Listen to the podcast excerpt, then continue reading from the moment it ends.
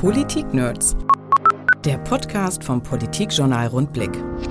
Er ist aus Braunschweig, er ist Arzt und er ist stellvertretender Vorsitzender der SPD-Fraktion im Landtag. Christos Pantazis ist heute unser Gast bei den Politik-Nerds. Wir haben natürlich über alles rund um die Corona-Krise gesprochen, zum Beispiel über die personelle Ausstattung und die Zukunft der Gesundheitsämter im Land. Ich persönlich bin schon der Ansicht, ja, wir sollten danach steuern. Äh, auch was das Gehaltsgefüge beispielsweise betrifft, ist sicherlich auch diskussionswürdig. Und Pantazis schaut, naja, sagen wir mal, irritiert auf die Söder-Laschet-Corona-Festspiele Spiele in der Union. Ich erlebe eine Polyphonie und Kakophonie auf Unionsseite. Wenn ich sehe beispielsweise, welchen Bestand die Maßgaben der Kanzlerin hatten bei den Ministerpräsidenten, ich will Ihnen nur eins sagen, die sozialdemokratischen Ministerpräsidenten haben sich an die Abmachung gehalten. Einer der Politiker in Niedersachsen, der in Zeiten der Pandemie selbst zum Kreis der Experten gehört. Christos Pantazis im Rundblick Podcast. Jetzt.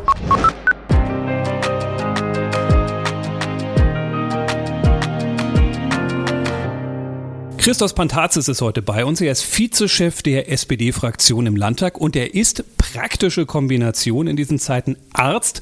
Vor seiner Zeit im Landtag war er an der Neurochirurgischen Klinik am Städtischen Klinikum Braunschweig. Herr Pantazis, herzlich willkommen bei uns. Herzlichen Dank.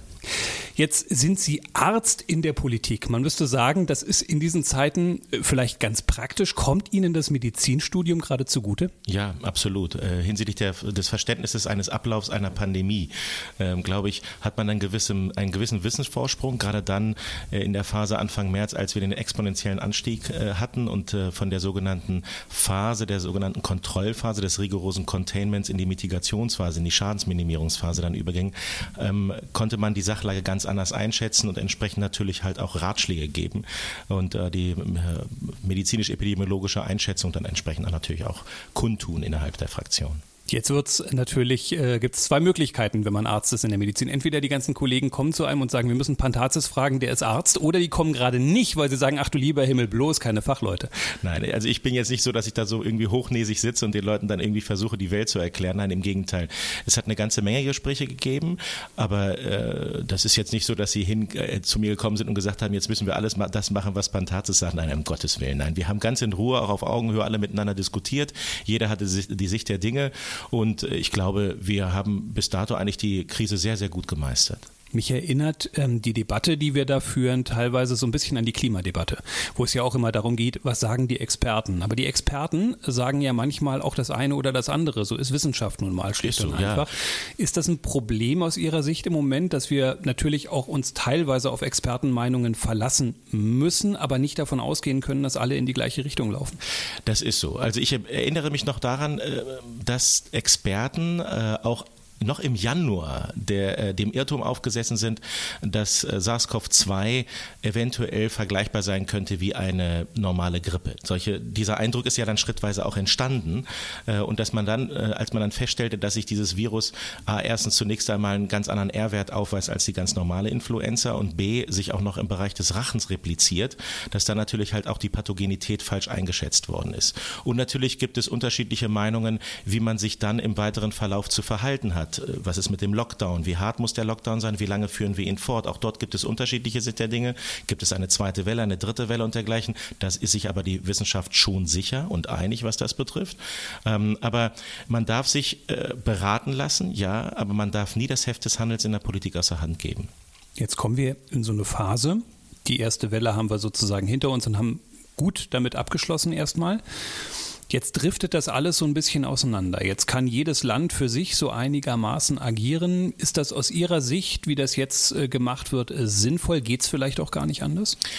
Also man muss ja schon sagen, dass äh, der Ministerpräsident und wir insgesamt äh, als SPD geführte Landesregierung ja uns sehr stringent zunächst einmal daran gehalten haben, was die Kanzlerin und die 16 Ministerpräsidenten miteinander besprochen haben. Ich erinnere ja nur die unsägliche äh, Debatte um äh, Mund-Nasenschutz äh, und äh, dass äh, sich da, dass dann eine gewisse Eigendynamik sich dann schrittweise halt auch entwickelt hat. Ich habe das ja mal als äh, Kanzlerkandidaten geballte dann zwischen zwei expliziten Ministerpräsidenten entsprechend tituliert und ich finde auch zu Recht, weil das der ganzen Situation nicht angemessen gewesen ist, weil wir schließlich natürlich auch in, uns in einer Pandemie befinden und die Pandemie eignet sich nicht für politische Spielchen. Und vor diesem Hintergrund muss ich sagen, dass wir sehr besonnen agiert haben als Niedersachsen und wir aber zur Kenntnis nehmen mussten, dass ein Wort oder eine Vereinbarung, die getroffen wird, keine paar Stunden hält. Und deswegen konnte ich unseren Ministerpräsidenten sehr gut nachvollziehen, auch in seiner Verärgerung.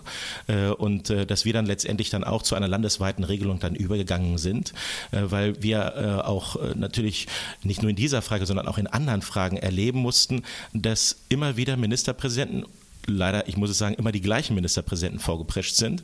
Ähm, die Frage beispielsweise von Baumärkten, der Öffnung oder der Schließung von Baumärkten, ähm, die hat uns äh, selbstverständlich immer wieder mal in eine äh, Diskussion hineingetrieben in der Öffentlichkeit, der wir Herr werden mussten. Und äh, dementsprechend durften wir nicht den Eindruck erwecken, dass die Politik nicht mehr Herr der Lage ist. Jetzt kann man positiv sagen, dass wir so einen Zeitplan in Niedersachsen haben. Man kann natürlich auch mal aufs Bundesgebiet negativ sagen, eigentlich hätte es doch den eigentlich vorher schon auf Bundesebene und auch vielleicht als gemeinsame Länderentscheidung geben müssen, weil man doch gemerkt hat, die Diskussion läuft jetzt in eine andere Richtung und es braucht eine Perspektive in irgendeiner Form. Das ist genau der Punkt. Das haben wir, ähm, ich bin der Ansicht, es hätte schon Pläne geben können. Ich will es nicht ausschließen, denn es gibt ja schließlich eine Bundes äh, Bundestagsdrucksache aus dem Jahre 2012, die ich zu Beginn der Krise dann auch zugeleitet bekommen habe und sie mir dann auch durchgelesen habe. Und ich war doch sehr erstaunt, äh, weil ja auch ein Szenario dann halt entsprechend eines, eines SARS, einer SARS-Pandemie dann halt dargestellt worden ist, ähm, dass man in der Hinsicht keine Vorkehrungen getroffen hat. Äh, deswegen und auch aufgrund der Erfahrung, die wir bis dato gemacht haben, nicht nur auf Bundesebene, sondern auch auf Landesebene, sind sind wir ja auch in der, Sozi äh, in der SPD-Landtagsfraktion ja zu dem Schluss gekommen, dass wir das sehr gerne aufarbeiten möchten. Einmal in der Frage der laufenden Enquete-Kommission zur Sicherstellung der medizinischen Versorgung in einem Flächenland wie Niedersachsen. Da muss es sicherlich auch Aspekte geben, die dann natürlich Berücksichtigung finden müssen. Und einmal in der Frage natürlich äh, der Geschäftsordnung des Niedersächsischen Landtages. Äh, auch da müssen wir uns äh, zukünftig halt auch krisenfest aufstellen, sodass nicht der Eindruck entstehen kann, das Parlament hätte keine Wertigkeit in solch einer Krise, sondern es ist der entscheidende Faktor und es ist natürlich auch das Organ der Demokratie. Äh, und äh, das ist mir sehr wichtig und auch der Fraktion sehr wichtig. Und das Dritte ist die Aufarbeitung der Pandemie an sich, der Corona-Pandemie. Und da schlagen wir explizit natürlich halt einen Sonderausschuss vor, dass wir das alles schrittweise natürlich aufarbeiten müssen und die Lehren und die Schlüsse für die Zukunft dann auch ziehen. Lassen Sie uns gleich nochmal auf diesen Corona-Ausschuss kommen. Ich würde dazwischen gerne nochmal kurz nachfragen, weil wir über diese Unterschiedlichkeiten äh, bei den Ländern gesprochen haben. Ja. Wir kommen jetzt natürlich möglicherweise in so eine Situation, dass jemand, der in Braunschweig äh, seinen Urlaub buchen möchte, erstmal gucken möchte oder er will drei Tage wegfahren, wann kann ich in die Ferienwohnung rein. Das muss in Mecklenburg-Vorpommern, Schleswig-Holstein und Niedersachsen nicht unbedingt gleich sein. Mhm. Das kann natürlich den Nachteil haben, These, dass Bürger sagen, das finde ich nicht gut. Ich lebe hier in einem Deutschland und das kann doch nicht sein, dass ich erstmal gucken muss, äh, kompliziert, wie ist denn jetzt hier wo eine, Sender, äh, eine Länderregelung? Ist das aus Ihrer Sicht trotzdem sinnvoll, weil Infektionsgeschehen regional einfach unterschiedlich sein können und wir jetzt gar nicht drum herum kommen, um marginal hier zu unterscheiden? Also äh, wir müssen schon zur Kenntnis nehmen, dass es unterschiedliche regionale äh, Schwerpunkte gibt. Wir wissen, dass in Bayern äh, ein sehr, sehr starker, äh, ähm, ein sehr, sehr starker Befall der Pandemie ist und beispielsweise Baden-Württemberg und dass wir etwas glimpflicher davon gekommen sind im Vergleich beispielsweise zu den anderen südlichen Ländern. Schauen sich auch nur die Bundesländer im Osten an. Die sind äh, sehr, sehr äh, gut aufgestellt, was die aktuellen Entwicklungen betrifft. Ich möchte aber das nicht ausschließen, dass wir regionale Schwerpunkte treffen müssen. Das haben ja, hat ja auch gestern die Verabredung auch so äh, erbracht, dass wir entsprechend darauf achten, wie viele neue Infektionen gibt es, äh, äh, hochgerechnet auf die Bevölkerung und dass wir dann entsprechend wieder äh, regionale Shutdowns wieder einleiten könnten könnten nach den Maßgaben. Und ich halte das für sinnvoll und richtig. Ähm, aber innerhalb Deutschlands, das hat ja auch der Ministerpräsident der Deutschland äh, äh, ähm, gesagt, äh, wird es keine neue Grenzziehung und dergleichen äh, bringen. Denn wir müssen auch zur Kenntnis nehmen, ein Virus kennt keine Grenzen. Regionale Shutdowns werden in den Regionen oft kritisch gesehen, weil die Landräte sagen, ach du lieber Himmel, dann haben wir das auf einmal vor der Tür. Hat mich ein bisschen überrascht, ein bisschen die Reaktion, weil ich gedacht habe, wenn man Eigenverantwortung haben möchte, muss man halt in bestimmten Phasen auch mal Verantwortung übernehmen. Aber wird das vielleicht noch sozusagen ein Problem, dass wirklich dann Landkreise vielleicht sehr radikal möglicherweise handeln müssen in einem Land? Naja, die aktuelle Entwicklung äh, sieht jetzt nicht so aus, als bräuchten wir solche Maßnahmen. Und äh, die Grenze, die jetzt gestern auch äh, verabredet worden ist, ist ja so gewählt, dass ich nicht der Ansicht bin, dass wir in solch eine Situation hineinfallen. Ich glaube, es gibt aktuell ein oder zwei Landkreise bundesweit, die an der Grenze fast sind. Äh, grundsätzlich sind wir aber hier in Niedersachsen sehr weit davon entfernt. Und selbst auch in Spitzenzeiten haben wir solch einen Wert kaum, kaum erreicht. Und vor diesem Hintergrund, glaube ich, stellt sich die Frage für Niedersachsen jedenfalls nicht. Bei der Öffnungsdebatte hat man äh, so ein bisschen den Eindruck, die Öffnung ist schwieriger als der Shutdown. Ja. Beim Shutdown war alles klar. Wir haben auch Italien gesehen, wir haben Frankreich gesehen. Allen war klar, hier muss jetzt gehandelt werden. Bei der Öffnungsdebatte ging es schnell um Gerechtigkeit. Es ging um 800 Quadratmeter Diskussionen. Ist das für Sie auch ein Weg, der schwierig bleiben wird, weil man natürlich sukzessive nur öffnen kann und man automatisch Debatten über Gerechtigkeit haben wird?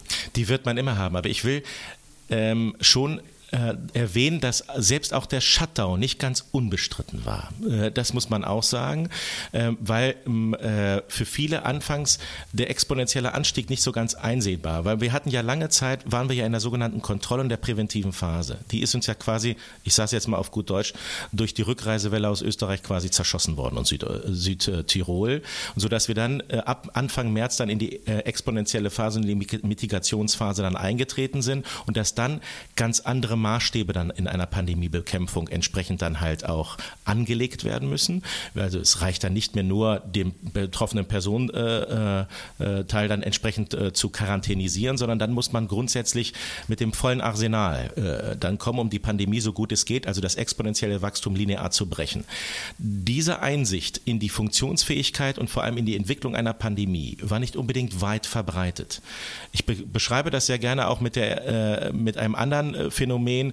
Äh, wer hätte denn beispielsweise im, vor dem Jahr 2004 gedacht, also mit der Tsunamiwelle, wie eine Tsunamiwelle grundsätzlich funktioniert, wenn man halt nicht Kenntnis dessen hat. Und wir standen quasi irgendwie am Strand, das Wasser ging zurück und nicht jeder hat es richtig deuten können seinerzeit. Und so ähnlich war das bei uns auch.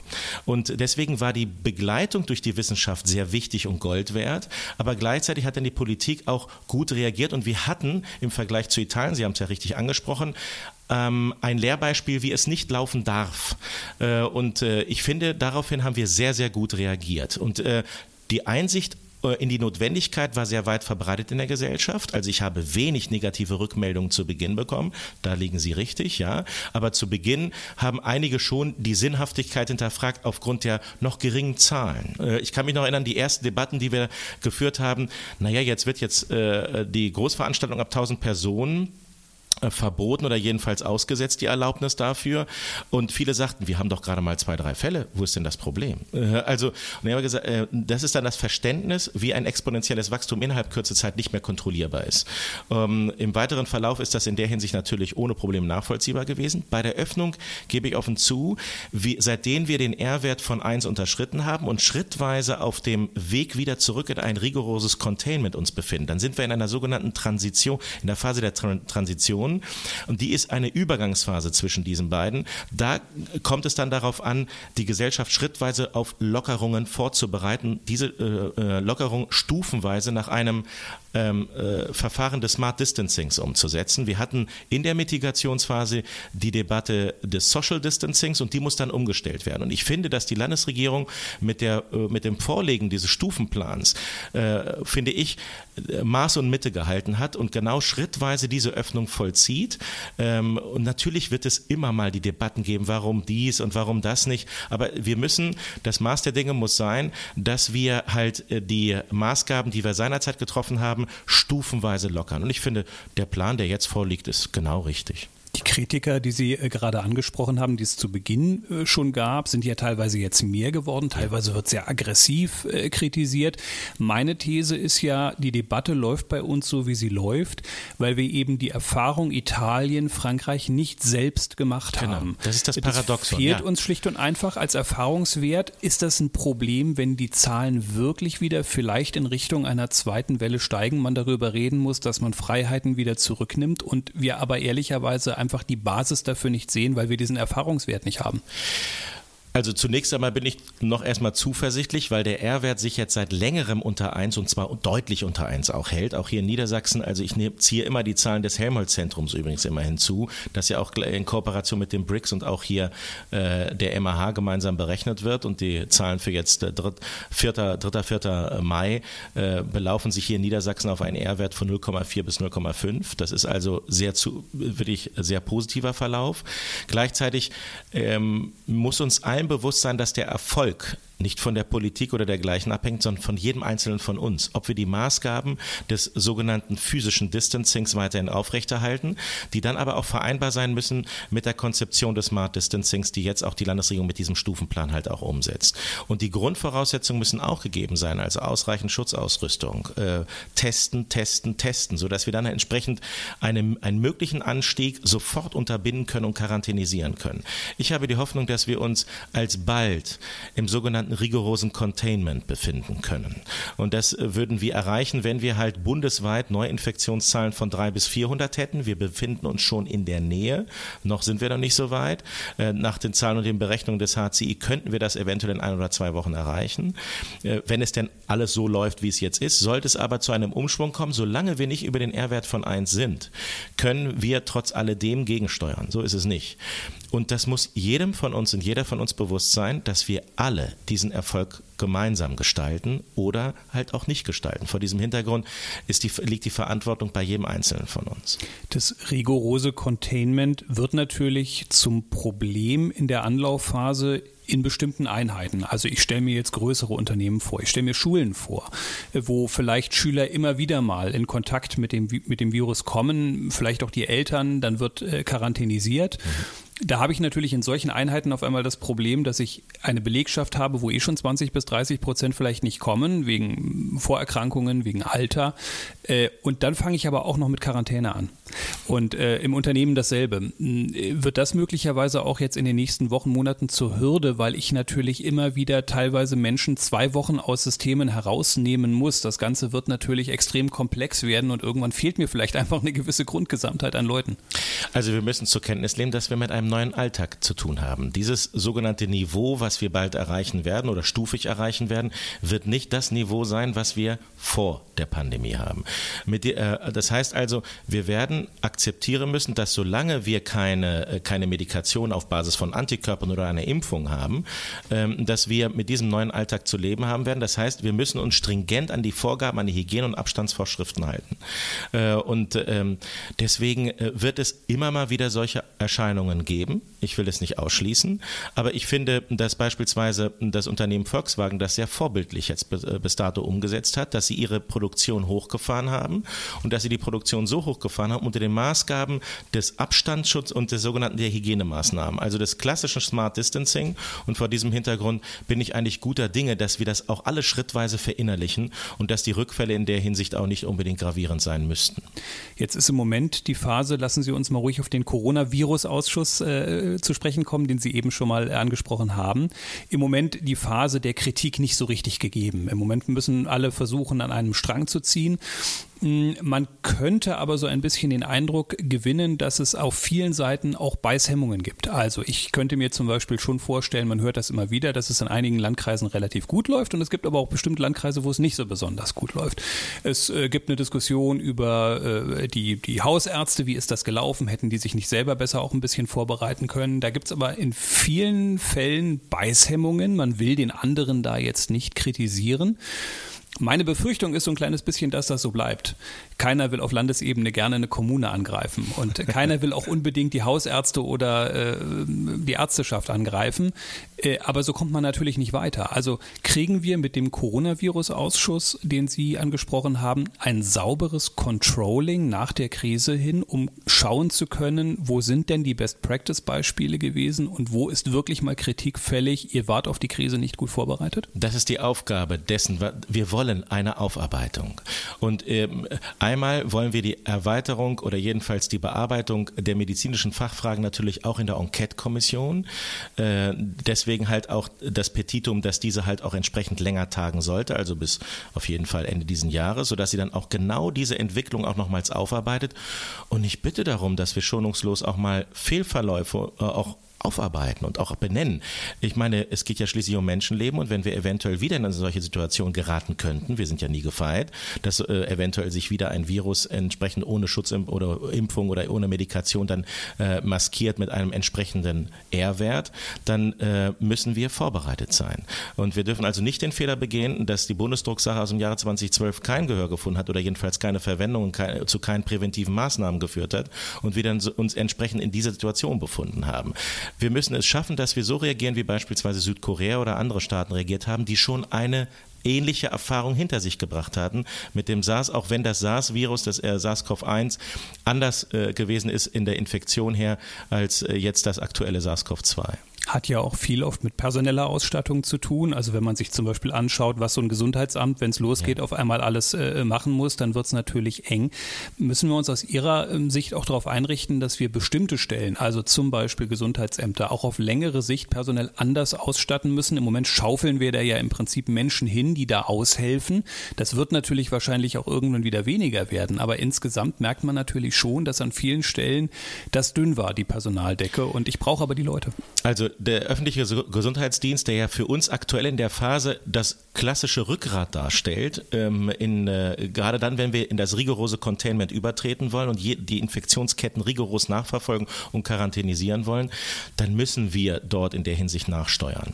Ich will aber der Enquete-Kommission nicht vorweggreifen. Ich verstehe Sie ja, äh, dass Sie sehr gerne von mir Antworten haben wollen. Ich persönlich bin schon der Ansicht, ja, wir sollten da nachsteuern. Äh, meine Kollegen, die dort tätig gewesen sind, äh, auch was das Gehaltsgefüge beispielsweise getrifft, ist sicherlich auch diskussionswürdig. Ähm, und deswegen sind das Fragen, die ich sehr gerne nach, äh, in dieser oder in dieser Enquete-Kommission und dieser äh, Form der parlamentarischen Aufarbeitung, die uns allen sehr, sehr wichtig sein muss und wichtig sein wird, dass wir solche Fragen auf jeden Fall diskutieren werden und müssen. Lassen Sie uns auf zwei Bereiche nochmal schauen, die eine große Bedeutung haben, auch in der öffentlichen Debatte. Eine ist der Bereich Wirtschaft, der andere ist der Bereich Schule. Bei der Wirtschaft hat man ja am Anfang der Krise mal so gewarnt, nach Fest kommt ab. Es gibt irgendwann den Moment, wo man den Motor nicht mehr so richtig gestartet bekommt. Äh, da sind wir wahrscheinlich im Moment noch nicht, aber wenn man in die Wirtschaft so reinhört, hat man den Eindruck, also wenn ja jetzt zügig eine zweite Welle käme, dann wäre es irgendwann mal vorbei. Also irgendwann muss ich den Laden auch mal wieder aufmachen. Und auch das Modell VW, das Sie gerade angesprochen haben, funktioniert ja über eine begrenzte Zeit. Aber irgendwann kann ich natürlich nicht nur ein Drittel der Autos produzieren und trotzdem dieselbe, das, dasselbe, dieselbe Struktur behalten. Also wo sehen Sie da sozusagen irgendwann eine Problemlage kommen, die man dann nicht mehr so richtig in den Griff bekommt, beziehungsweise wie kommen wir einigermaßen durch dieses Jahr? Das Jahr wird schwierig sein und auch die folgenden Jahre in der Aufarbeitung werden nicht ganz einfach sein, das ist klar. Ziel ist es, dass wir ähm, äh, wenn wir schon einen neuen Alltag haben, diesen halt so gestalten, dass Wirtschaft auch wieder am Laufen ist.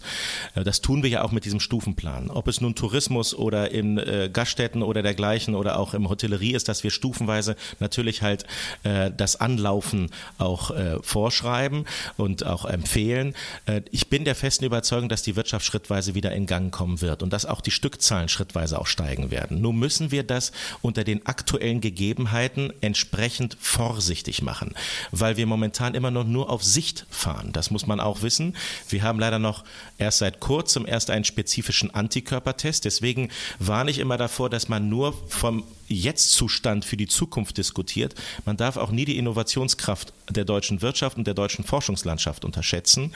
Äh, und wir haben ja jetzt auch seit neuestem natürlich auch einen sehr, sehr spezifischen Antikörpertest, der uns natürlich auch neue Möglichkeiten eröffnen könnte. Der ist jetzt auch millionenfach bestellt worden. Den hatten wir bis dato nicht, sodass wir dann auch die Immunität nachweisen können äh, und die ja dann auch spezifisch nachgeweist werden kann. Gleichzeitig ich bin ja Braunschweiger und dementsprechend haben wir gerade auch einen Durchbruch erzielt, jedenfalls die Forschergruppe am Helmholtz-Zentrum hinsichtlich der therapeutischen Antikörper, des therapeutischen Antikörpereinsatzes, sodass sie dann einen Kandidaten dann halt auch haben jetzt auch identifizieren können. Auch das kann die Debatte und auch kann die weitere Entwicklung und das gesellschaftliche als auch das wirtschaftliche Leben massiv beeinflussen und zwar zum Positiven hin. Ein Braunschweiger, der in Hannover geboren wurde, wie ich vorhin nochmal nachgelesen habe. Ich weiß gar nicht, wie man in Niedersachsen so überhaupt was werden kann. Das ist ja eine ganz unglückliche glückliche Kombination. Ja, nicht nur das, ich habe griechischen Migrationshintergrund und habe, in, äh, habe mich in der Türkei verlobt. Also, also ich glaube, ich das wäre in Braunschweig noch das kleinste Problem.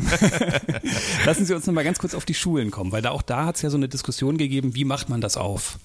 Ähm, Dänemark, Holland macht es anders, die ja. gehen mit den Kleinen voran. Da ist man gerade als Sozialdemokrat wahrscheinlich auch irgendwie in so einer Problemlage, weil man sagt, ich muss denen Bildung geben, aber die halten den Abstand nicht ein.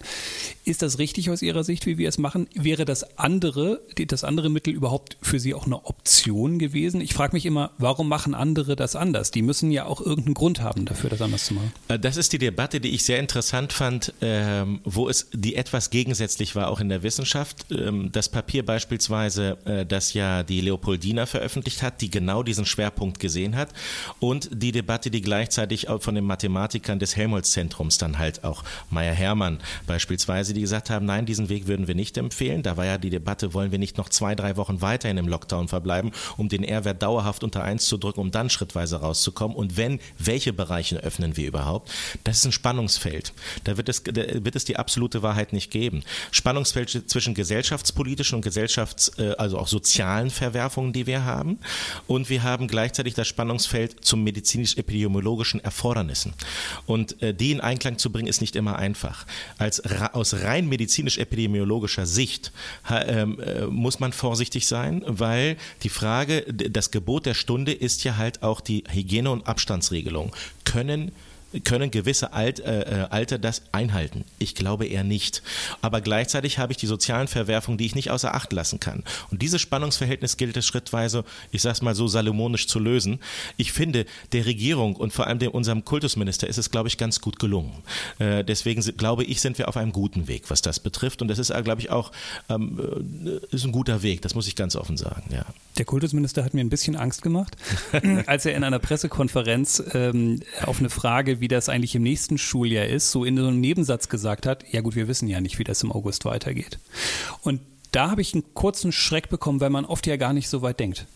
Und äh, gedacht, also wenn man das jetzt bis zu den Sommerferien hat, ich zum Beispiel habe zwei Kinder, die sind beide gerade nicht in der Schule, je nach Jahrgängen, und das dauert jetzt schon sehr lange.